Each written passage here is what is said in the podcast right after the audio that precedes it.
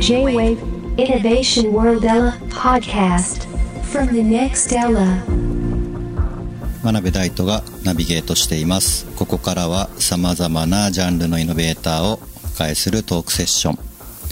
対話の中からイノベーションの種を導き出します。今回お迎えしているのは劇団ヨーロッパ企画主催上田誠さんです。よろしくお願いします。どうぞよろしくお願いします。僕と上田さんといえば、まあ、ヒーローキテック部になるんですけど、まあ、ちょっと簡単にはい。ここの話だけちょっと知らない方もいると思うのでもともとは僕とヒーローキテック部っていう、まあ、一応部活の部長の室剛室剛君、まあ、僕はあの大学の同級生なんですけど僕と室さんでなんか、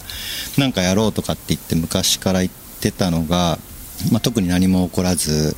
ま、ずっと5年とか卒業してから10年ぐらいは15年ぐらい会ってなかったんですけどそれで再会してから何かやれたらいいねとか言って言ってて、まあ、コロナの状況になって、まあ、僕も仕事もプロジェクトもいろいろ立ち消えて時間ができて、まあ、ムロさんも同じ状況ででなんか2人でいろいろ話してた時にそれもオンラインでですけど紹介したい人がいるっていうことで上田さんが登場したっていう感じですね。そうです。僕はその、呼ばれた側のはい。視点で、はいこの話を感じておりました、はい。えでもさい最初どんな感じの話だったんですか？ムロさんからは。ドロステの果てで僕らっていう今僕がやってる、僕が脚本をしている今公開中の映画をムロさんに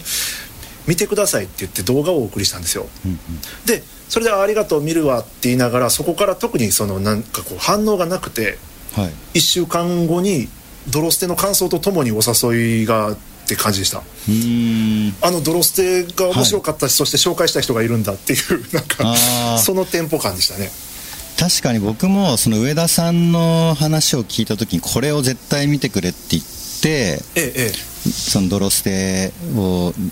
見させていただいて。はい。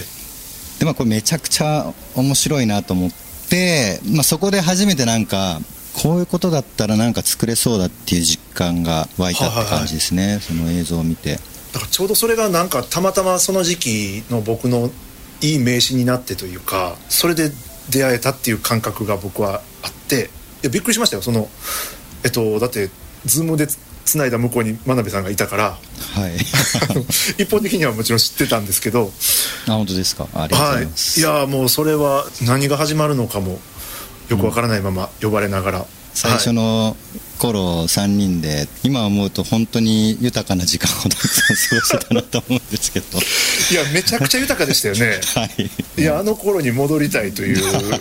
気持ちがもう早速出てますねそうですね、うん。週に23回ぐらいあの、ね、オンラインで、はいはい。飲みながらそうですね。アイデア出しというかなんかしてましたよね。あんなになんていうかこうブレストというのをゆったりできるタイミングってそうそうないじゃないですか、そうそうないですね本当に。うん。なんかいきなりもう現実的な解放を求められてうん。こうそれをやるっていうことがやっぱ多いですから。そうですね、うん。だからその結局締め切りも最初ないままになんとなく始まって、まあ、じ自主的にやってるじゃないですかその3人で。やろうみたいなやつも、はい。でムロさんが子供の日にはい。やりたいっていうので初めてうんうん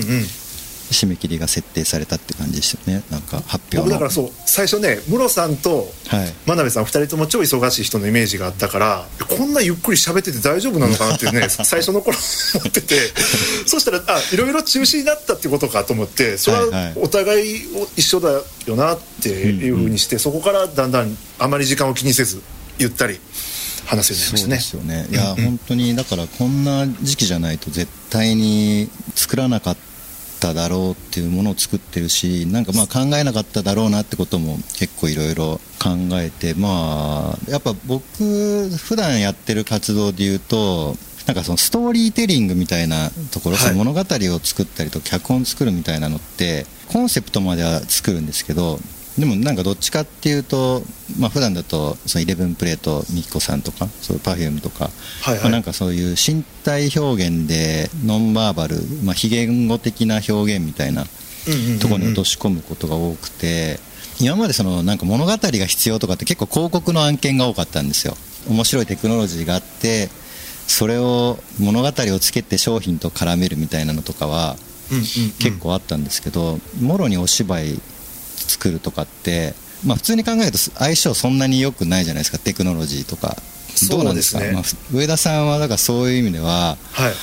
まあ、みっこさんはテクノロジーを身体表現に変える人だったんですけど、ええ。上田さんはそれをお芝居とか物語に変えられる、はい。僕も15年とか20年やってて初めておおこの人だっていう感じの才能に出会ったっていうのがありましたね。でもね多分それってたまたまその僕が選んでる職業が脚本家なんですけど、はい。多分脚本家じゃなかったら、もしかするとゲームを作ってた人になってたかもしれないしいろんなことがやっぱり自分の中では好きでだから多分そのきっとこういうのやる時ってストーリーを知っていながら、うん。多分テクノロジー的なことも少しは知らないとできないっていうか考えられないと思うんですよ。まあそうだと思います。そそのテクノロジーのなんか面白さのね本質みたいなところがはい。分かんないとなんか便利ツールとして使ってるとか、まあ、あとはそれちょっとおど驚きの仕掛けとして使ってるだけみたいなのとか。そうですね、その本質をついてない使い方は、うん。僕は気持ち悪いと思っちゃうんで、うんうん。なるべくその本質しかもそっち優先で脚本、ぼ僕もどっちかというとその仕掛けとかの方が好きではい。あんまり物語のその人の感情の動きがどうとかっていうことは、うん。いいように扱えばいいっていうふうに思ってる立場なんですよ、それこそ真鍋さんもはい。プログラマーでありながら多分音楽をやったりはい。他のジャンルのことをやっぱりされるじゃないですかそうですねはい。でそこがないとやっぱりそのなんでしょうね勘どころがつかめないことがやっぱあるんだろうなと思いますね、うん。あれですよね上田さんなんか大学の頃まあ小学校の頃は僕も上田さんもまあ MSX とかパソコンでゲームをちょっと作るのが流行った時代で大学の時はプログラムも書いたりしてたってことですよねそうですね、まあ、高校その、まあ、ベーシックを高校の頃ベーシックっていうこう、まあ、簡単な言語を高校の頃、中学高校ってやってて、うん。大学に入ってからまあ授業でやってって感じだったんで、うん。あんまりそのしっかりはやってないんですけどはい。でも、えっと、そういう知識工学科っていう、まあ、一応学はい。科だったんで、うん。多分演劇と出会ってなければもしかしたらそういう理系のところに就職してとかなってた気がしますね。だからまあ割と脚本家でありながらはい。脚本家であることを割と悪用できるというか。なるほど。そうなんですよなんか脚本はここが絶対大事なんですとかっていうこの展開的にはこれぐらいの行数が必要なんですとかっていうことよりは、まあ飽きてきたら次の展開飛ばした方がいいかとか結構そういうことをドライに考えられるかもしれない。テクニックだなって思ったんですよね。脚本とかそういう物語作るのももちろんテクニックが必要なんだなっていうのは分かってたんですけど、はいはい。あここまでテクニカルにはい。技術ネタとかを脚本にできるんだと思って、あそうですか。うん、なんかねすごく感動したしこれはちょっといろいろ教えてもらわないとなっても思ったんですよね。例えば電車のやつとかっていうのはどういう始まりで始めていくんですあれはまあその今このご時世にできる演劇はないかと考えた時に、うん。まあその割と他の劇団さんがみんな、えっと、劇場を使って無人演劇とかっていうことをはい。結構やっているんで、かやってでもうん。実は劇場から出てもう風光明媚な景色の中で何かやった方がいいんじゃないかっていう気持ちでそこからちょっと考えてはい。電車の場合はでもやっぱりそうですね。やっぱり僕何よりその物語より趣向というか、はい。走る電車の中で物語をそのダイヤに合わせて運行するっていう、うんうん。それがやっぱり感動これだと思っていてうん。あれの劇中の話はもうちょっとその夫婦のはい。切ない物語が実は表に走ってるんですけど、はい。その裏ではそういうダイヤに対してお客さんも実はハラハラしてるしうん。でそのまたさらに裏にはこのこういうコロナ期にこういう配信劇をやるっていうエモーショナルの部分もあってっていう、はい。今ってやっぱ物語って何層にも及んでコントロールしてそれのこう総量で見せていくっていうことをしないとうん。圧が作れないと僕は思ってるんですね。でなのでそういう意味で言うと表のストーリー一番その要はあらすじに書かれるストーリーも考えつつその裏のテクニカル的なストーリーのワクワクするポイントも考えつつっていうようなその各階層ごとに考えていくし優先したのは電車のダイヤをうまく使うっていうその思考が一番今回面白いと思ったからそうしましたね。で銭湯からの配信の時も銭湯の女湯と男湯から2画面に分かれてドラマを展開したんですけど、それも左右から2画面に分かれて配信するっていうことがうん。時間短くても一番面白いだろうと思ったんで、うんうん。それ優先で考えるっていう感じですね。どっちもねなんかすごい面白かったですね。皆さんもぜひ YouTube で、ねああそんな。見ていただきたいなと思うんですけど。あとやっぱそのムロさんとね非同期テック部やった時もまあなんかまあ僕言ったら1回目と2回目で言うとはい。最初のしいわゆる本当の仕掛けというかテクノロジー的な、まあ、ソフトを作ったりとかえ例えば1回目で言うとリモートでムロさんの部屋にあるものを、まあ、コントロールするための、まあ、ツールを作ってソフトを作ってみたいなことやって、まあ、そこまでってまあなんか正解が結構はっきりしてるのでもう職人芸でバッと、まあ、いけてしまうとこなんだと思うんですけどじゃあこれで、まあ、何ができますかっていうので 上田さんにまあ言ったら渡してるようなものじゃないですか。ああまあまあそうですね。はいはい、でなんかそのね脚本が出てくるのがめちゃくちゃ早かったので結構ビビったんですけど、あそうコンセプトでこれをやるっていうのが決まると、うん。それを狙いすまして書いていくっていう目標がまあ見えるんで、うんうんうん。割と早いですしあとそう脚本のコツで言うと最近は、でもそれこそ僕も真鍋さんがやられてる MV とかはい。そういうものの圧というか密度とか速度ってはい。やっぱりすごくてテレビドラマとかってそれ負けてるって思うことが結構多いんですよ。うん。要はちょっと退屈な時間が多いっていうか面白い MV って見てやっぱり3分4分退屈しないんででもドラマってやっぱりちょっと上調な時間ってあるんですね。面白い PVMV とかを見た感動になるべく近づけたいって思いがあっうんうんうん。てだから割と僕の脚本は密度が高いというかはい。展開の速度がゆったりに見えて実は矢継ぎ早だったりっていうのは割と特徴かもしれないですね。本当に,、うん、本当になんかめちゃめちゃ急展開してってみたいな。ね。あれどこ行くんだろうみたいな。それでもちろんテックの使いどころもすごい面白いので、まあ、あとインスタでねライブをライブでやるっていう制約もまあ、はいはい。あったのも良かったのかもしれないですけど1回目2回目は特に、そうですね、うん。あだからそうです。作り方から考えなきゃいけないじゃないですかこれって。それがでも刺激的ですね。そので真鍋さんはこう危険サイドで考えるというかこれ危ないかもっていう時の バックアップがやっぱりそうですね。いやすごいんでバックアップ野郎なんで本当コンサバなんで本当。あそうなんですね。やっぱりぼ、はい。なんかそのそれを思いました。結構やっぱり作る工程でも少しずつ違っててやっぱり真鍋さんは何でしょうね。結構その作るフローというかそれをやっぱり工業製品を作る過程のようにというか、工数とかはやっぱり見られるんだなとかって思ってあますそうですね、どれぐらいでできるかみたいなのとかパッとやっぱ実装でどれぐらいかかるかとか100%僕一人でやってないので例えばサーバーサイドのエンジニアがここは2日ぐらい動いてくれないとできないんじゃないかとかうんうんうんうん。もろにエンジニアの考えになっちゃうっていうとこですね、そこは。まあもともとサラリーマンで防災システム作ってたんでかなりコンサバな思考が残ってるかもしれないですね。作家の世界って僕はそれでもまだデジタルな方やと思うんですけど、はい作家ってやっぱりこうなんかうん思いつかなくてこうし、ね、締め切りでも思いつかないから逃げちゃうとかそういうことってあるじゃないですか。うん。それって工程管理とはもう全くかけ離れた世界の文芸的悩みみたいなこともやっぱりある世界なんで見習わなきゃいけないってすごく記録テックも通じて思いました多分最初の時間はそうなんですよね。僕もそのコンセプトとかあとどういうものを作るかとか結構見積もれないというか時間が、やっぱそうなんですね、うん、そこはもうダメですね。全然相変わらず。ああなるほどなるほど、うん。もう作るものが決まってきたら結構見積もれちゃうんですけど。だから脚本とかって僕の中でそういうのが見積もりにくい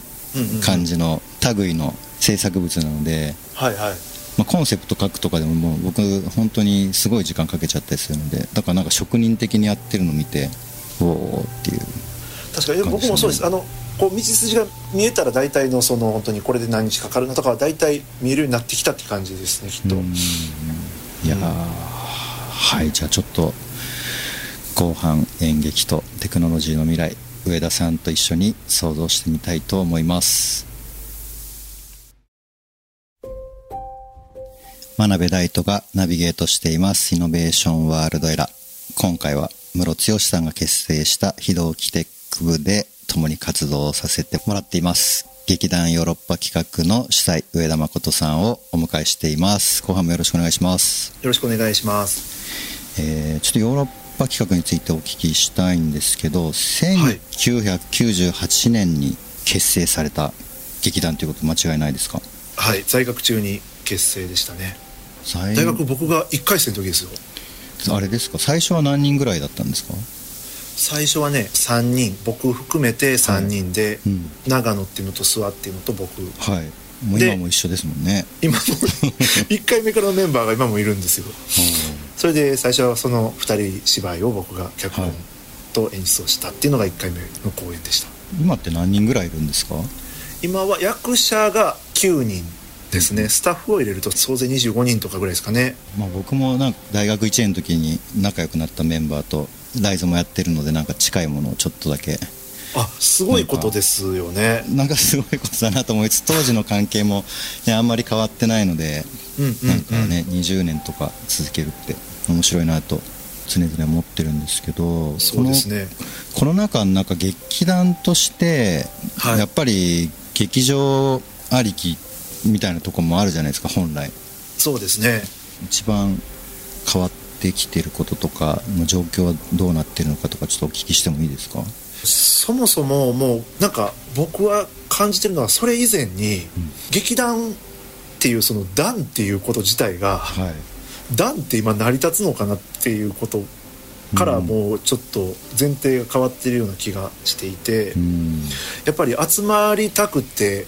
やってるんでちょっと集まるのが難しいって今なってる状態だと思うんですよ。うん。その時にまあだましだましもちろんやることはできるんですけど、はい。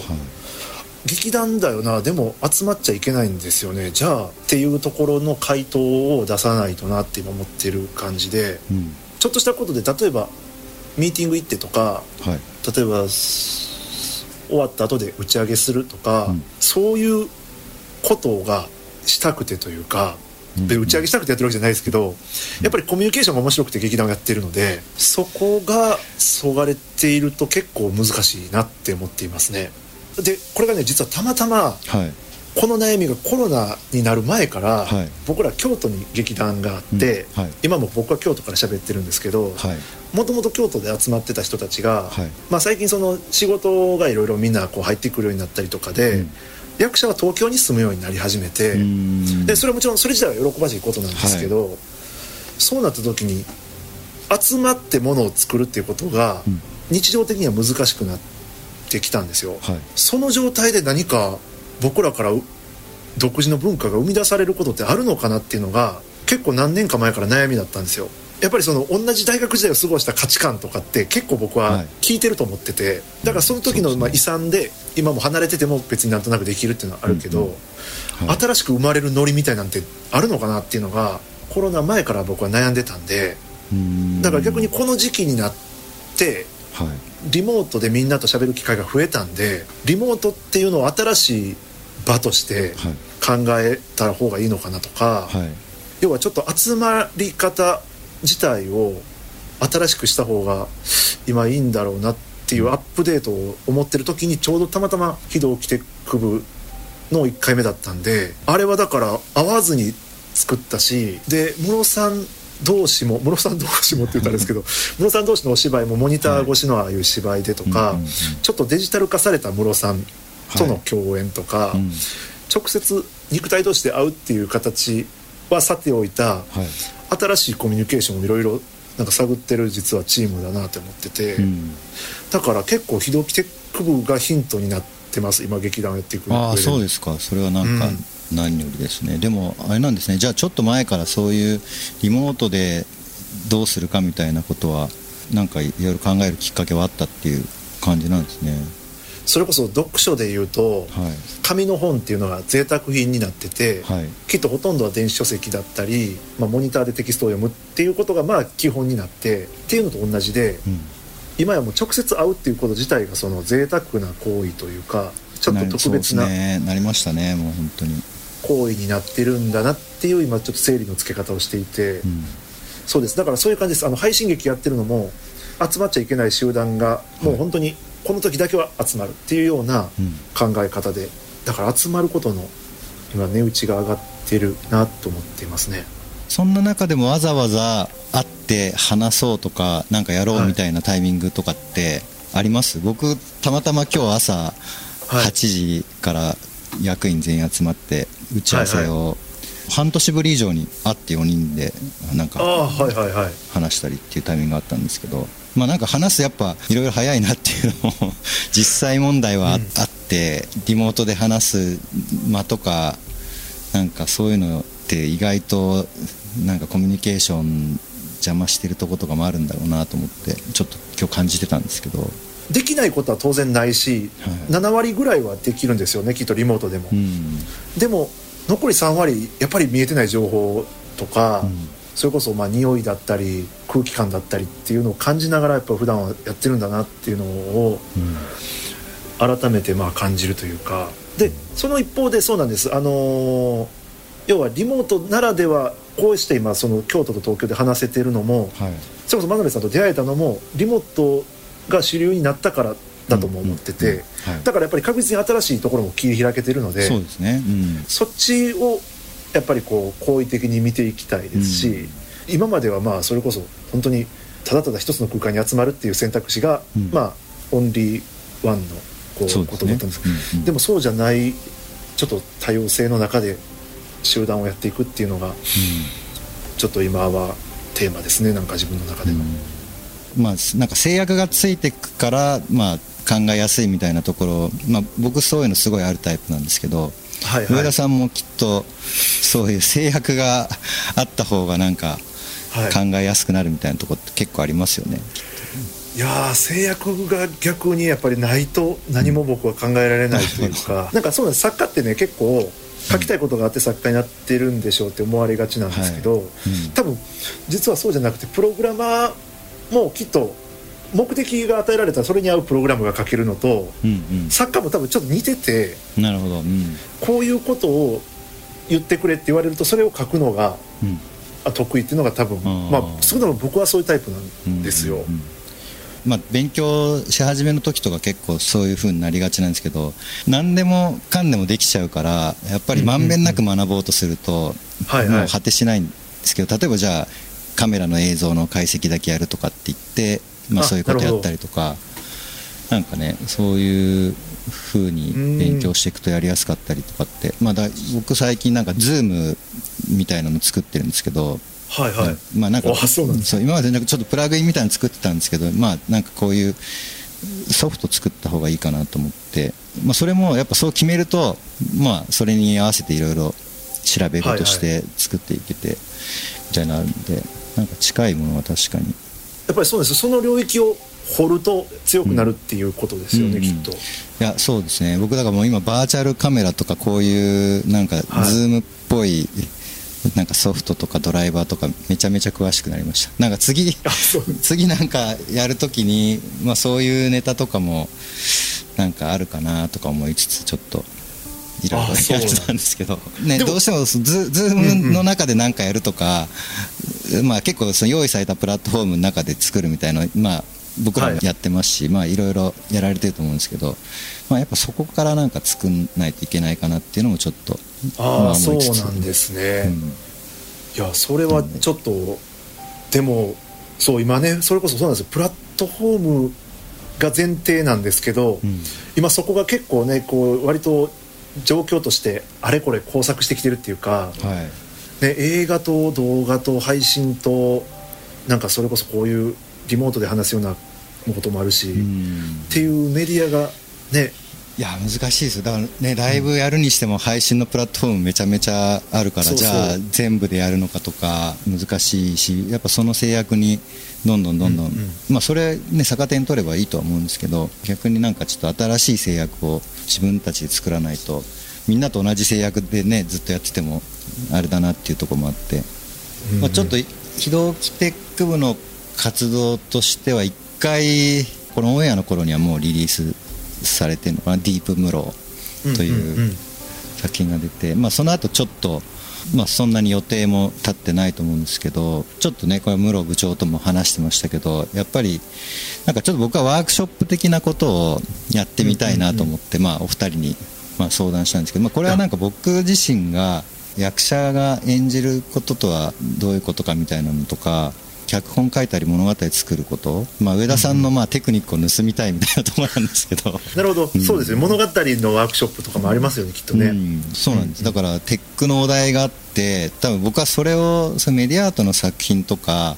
ダンスのパフォーマンスにするとかミュージックビデオにするみたいなことはまあ今までもやってきてるんですけど、まあ、ちょっとやっぱお芝居とか脚本とかって全くやってきてないのでちょっとなんかワークショップ的なのをなんかできたらいいなとかってあなるほどなるほど、うん、思ってたんですけど。多分僕も結構割とその付け焼き場ではないんですけど、はい、その要は生粋の文豪タイプの作家とかじゃなくて、はい、なんかその割と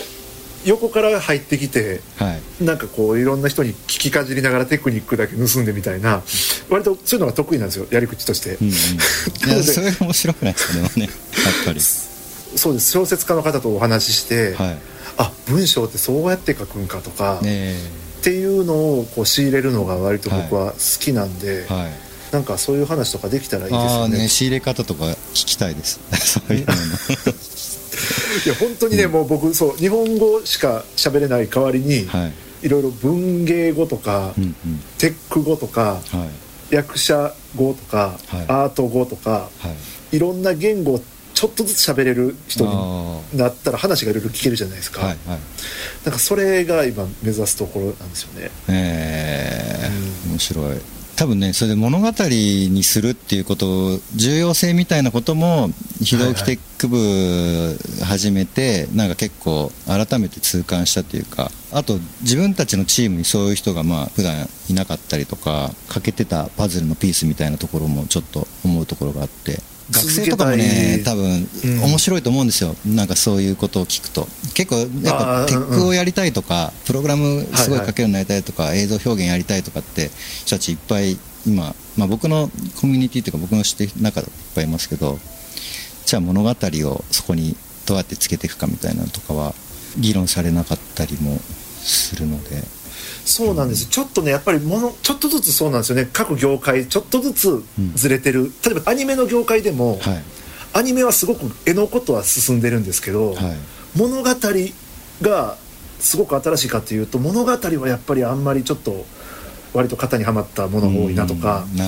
演劇はその物語は進んでいるけどちょっとビジュアルだいぶ弱いなとか各分野でねクロスオーバーしていければそうそう本当おっしゃったみたいに異業種というか違うジャンルがなんかね今までそんなに議論されてなかった人たちで議論したりとか、はい、っていうのがなんか面白いなと思うのでぜひ大学なのか違う場所なのかわからないですけど、うん、作品作るよりはね、うん、いろいろちょっとまた違った展開ができそうですもんね。そうですね。うん、うんうん、なのでぜひやりたいです、はい、お願いします。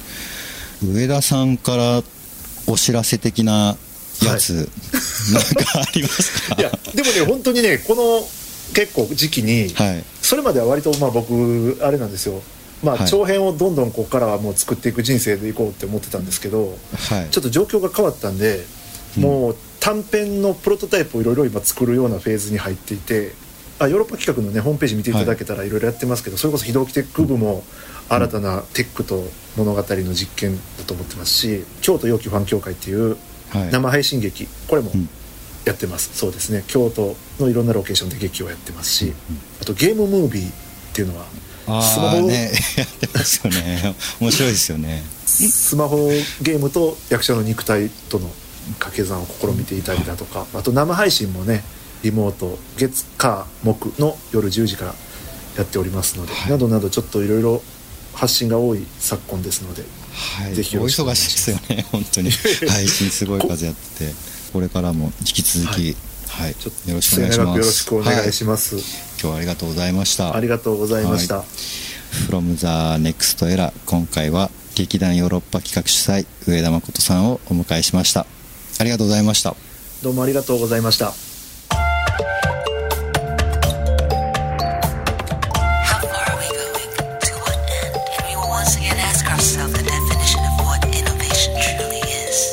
You're listening to J-Wave Innovation World Era podcast.